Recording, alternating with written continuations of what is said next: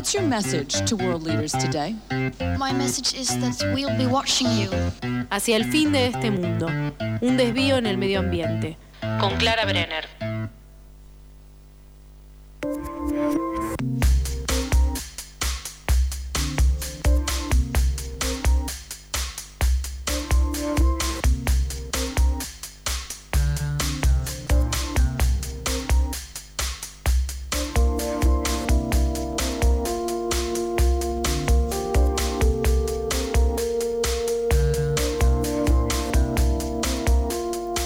Seguimos aquí en eso que falta y ya la tenemos conectada a ella hoy a la distancia. Hola Clarita Brenner, ¿cómo estás?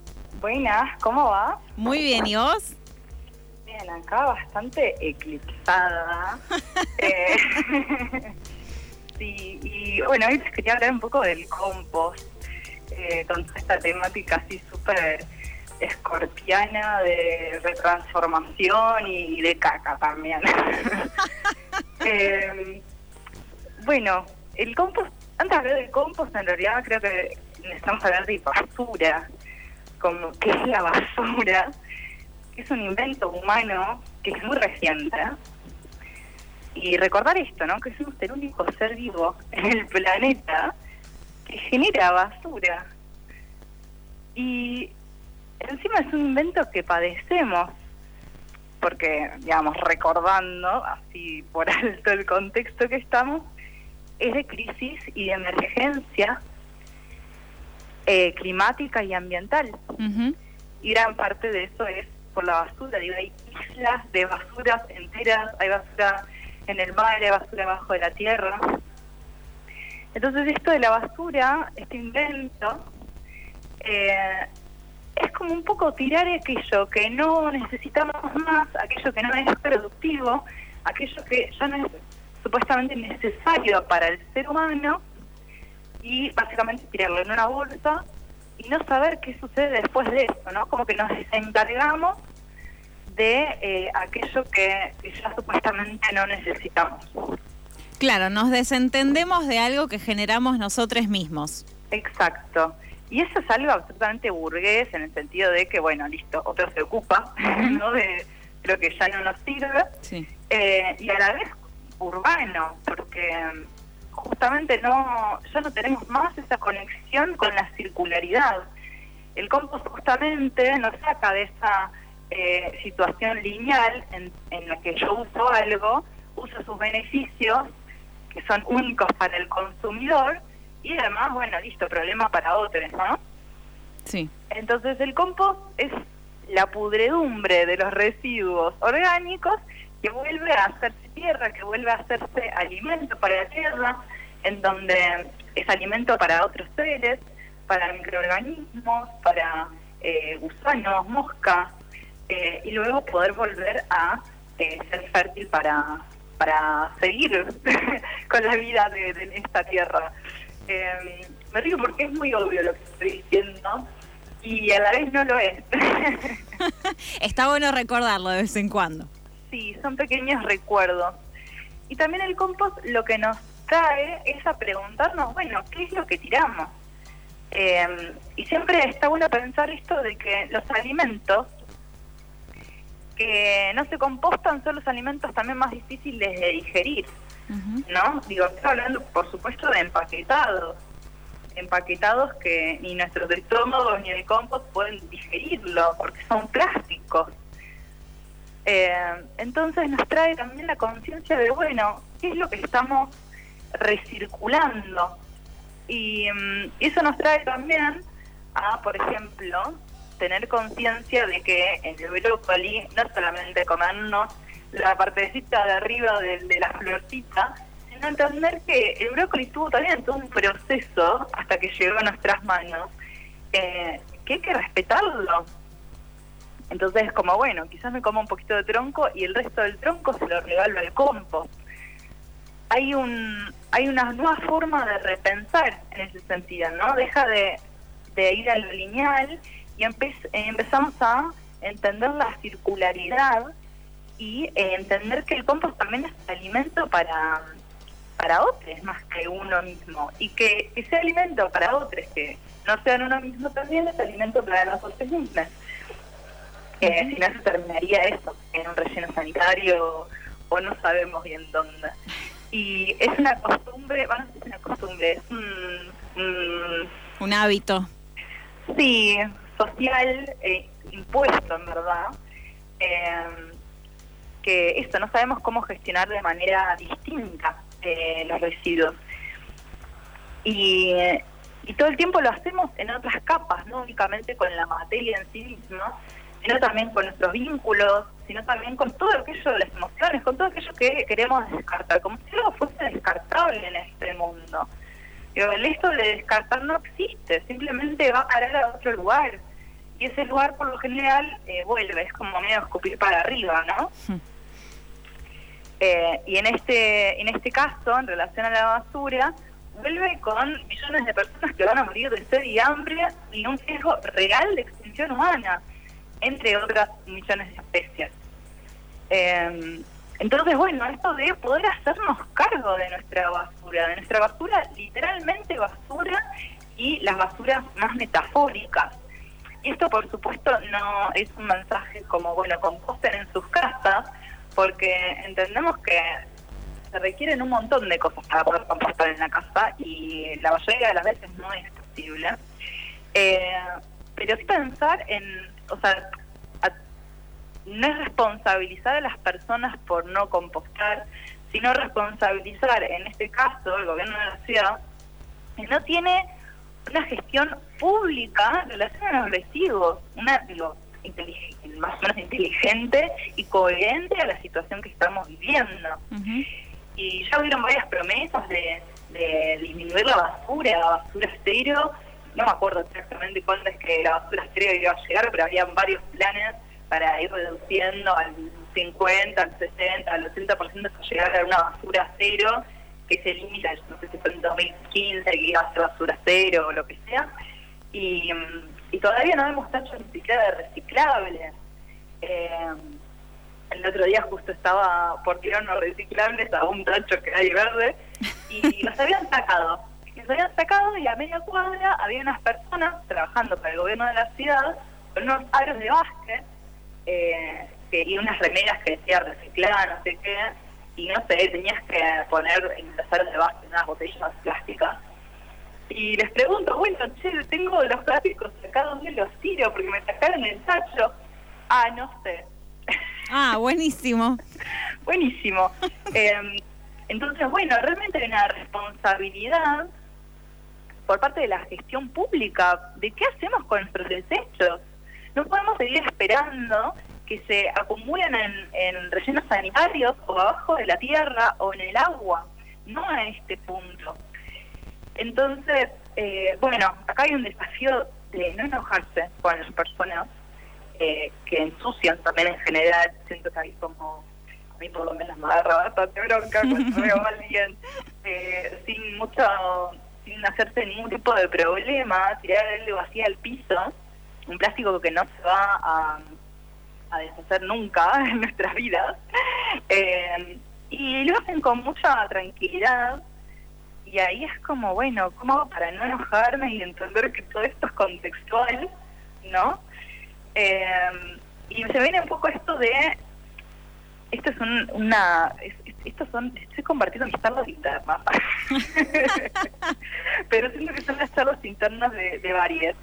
Eh, entonces, esto de, bueno, poder sugerirle, sin enojarse, entendiendo que hay una cuestión contextual y demás, eh, encontrar otras maneras, ¿no? Y entender también que esas sugestiones no son cambios lineales, que quizás a la persona se responde de muy, de muy mala manera, eh, entonces quizás no es que, ah, listo, ahí lo va a levantar, sino que de repente se van prendiendo chisquitas eh, de ciertas conciencias individuales de que por lo menos hay algo raro en esto que tenemos tan normalizado que es la basura. Que después eso, también terminan siendo los bosteos en los vínculos, digo, como eso, podemos detectar algo. Claro. Eh, entonces, traigo también como esto del, compost que nos acerca a ese sentido de la vida circular, de muerte, transformación, alimento que ya no es nuestro, que va a alimentar a otros seres, que lo va a transformar para nutrir la tierra. Eh, esto de no desperdiciar, usar todo el alimento y repensar también qué vamos a, comprar y qué desechos, qué hacer con esos desechos. Entonces, de repente, por ejemplo, voy a comprar una yerba eh, está bueno pensar como, bueno, ¿qué hago con el de Si es de papel madera, bueno, lo puedo compostar y ya. O sé que por lo menos en algún momento eso se va a deslizar y se va a hacer tierra. Pero si utiliza un paquete metalizado, no. Entonces en esto de la sugestión, también se puede hacer, yo soy mucho de ir a pequeños comercios y decir, uh, esto está buenísimo, pero qué pena que venga empaquetado. Y quizás que este negocio, hagan cinco personas a decirle eso, bueno, listo. Ya el, paquete va cambiando y estamos viendo cambios que son ínfimos, súper pequeños y, infelizmente insuficientes, pero apoyo un poquito la felicidad de que están haciendo un montón de cambios donde personas ya pueden llevar una botella, un pero lo que sea y seleccionarlo. y son como pequeñas florecitas, pintollos de empezar a, a ser distinto, que es súper necesario. Y en esto de, insuficiente, bueno, muchas veces ¿no? con esta idea de, bueno, estoy haciendo esto, pero igual, ¿no? Se sigue quemando todo, todo, como esta cosa de, bueno, yo reciclo y separo mis residuos, pero al mismo tiempo están sucediendo contaminaciones gigantes a escalas que no podemos imaginar por parte de muy pocos, que son las grandes empresas eh, que concentran el, monopolio del capital y de lo que ellos llaman recursos naturales. Sí. Eh, sí, a veces como que ahí uno se dice a sí mismo, ¿no? Como, ¿y para qué hago esto? Sí, igualmente quienes tienen el poder más eh, real, por decirlo de alguna forma, después obvio que es todo un debate esto, ¿no? ¿Quién tiene el poder real? Em, pero si quienes tienen como las grandes posibilidades de dictaminar políticas para que el mundo sea efectivamente un lugar mejor, bueno, no lo hacen y terminan firmando por todo lo contrario. Total, yo estoy intentando hacer duchas cortas y después te enterás cuántos, cuántos litros de agua basta por segundo la minería y uy, qué feo. y yo me siento culpable porque dejé el grifo abierto mientras que me lavaba los dientes, digamos, claro. Total. Entonces está muy bueno tener en cuenta como eh, los niveles de responsabilidad. Eh, claramente no sos igual de responsable vos que diste una ducha con dos minutos más de agua porque querías, porque podías, porque lo necesitabas, que eh, las, las megamineras que se toman el única agua que tienen los pueblos para hacer negocios. Digo, el nivel de responsabilidad es incomparable, eh, pero igualmente en esas pequeñas acciones que sabemos que no vamos a salvar el mundo por tomarnos una ducha más corta, pero sabemos que mientras existimos, cuando estamos pensando en esas cosas, estamos practicando la empatía y el amor, y ya sé que va a sonar, ¡oh, los fondo! ¡Hippies! pero, pero de verdad estamos en un momento de, mucho dolor. Si no están sintiendo dolor por la tierra, siento que hay algo de anestesia. Eh, porque no sé si se puede estar absolutamente feliz y haciendo como si no hubiese ningún defecto emocional. Eh, cuando hay poblaciones enteras siendo perseguidas, cuando hay poblaciones enteras sin agua, cuando en Pakistán es un tercio del territorio está bajo agua, y la cantidad de personas que tuvieron que ser desplazadas por esas inundaciones, y esos números cada vez crecen más, y cada vez son más, entre comillas, las catástrofes, entre comillas, como si hmm. saliera de un repollo, eh, naturales, de comillas, que están sucediendo y que van a seguir profundizándose. Yo si no podemos empatizar con esto, eh, ahí sí hay un problema como a nivel colectivo. Entonces, como esta propuesta no es esto de salvar el mundo, sino como reconectarnos con el mundo. Y eso implica también reconectar con ese dolor. Y que ese dolor también pueda ser sanado para devolverle amor. no, pero de verdad, de devolverle algo de, amor, de empatía, a, esta tierra, a esta humanidad, a estos vínculos con los seres.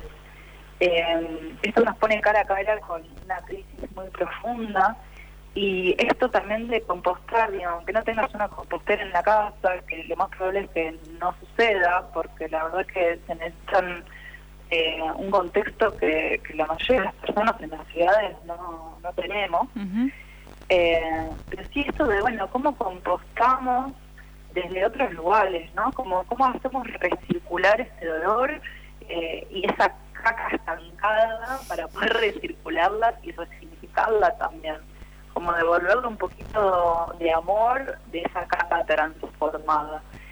Eh, bueno, este es mi, aporte compostero. eh, Al día de la fecha. Sí, cuando no tenemos tierrita para compostar, bueno, estamos igual en la tierra y se pueden compostar un montón de cosas. Y si pueden compostar igualmente, eh, aunque sea en una macerita muy chiquita, es muy zarpado como ver como eso, solo algunos desechos y un poquito de tiempo eh, se transforma en tierra.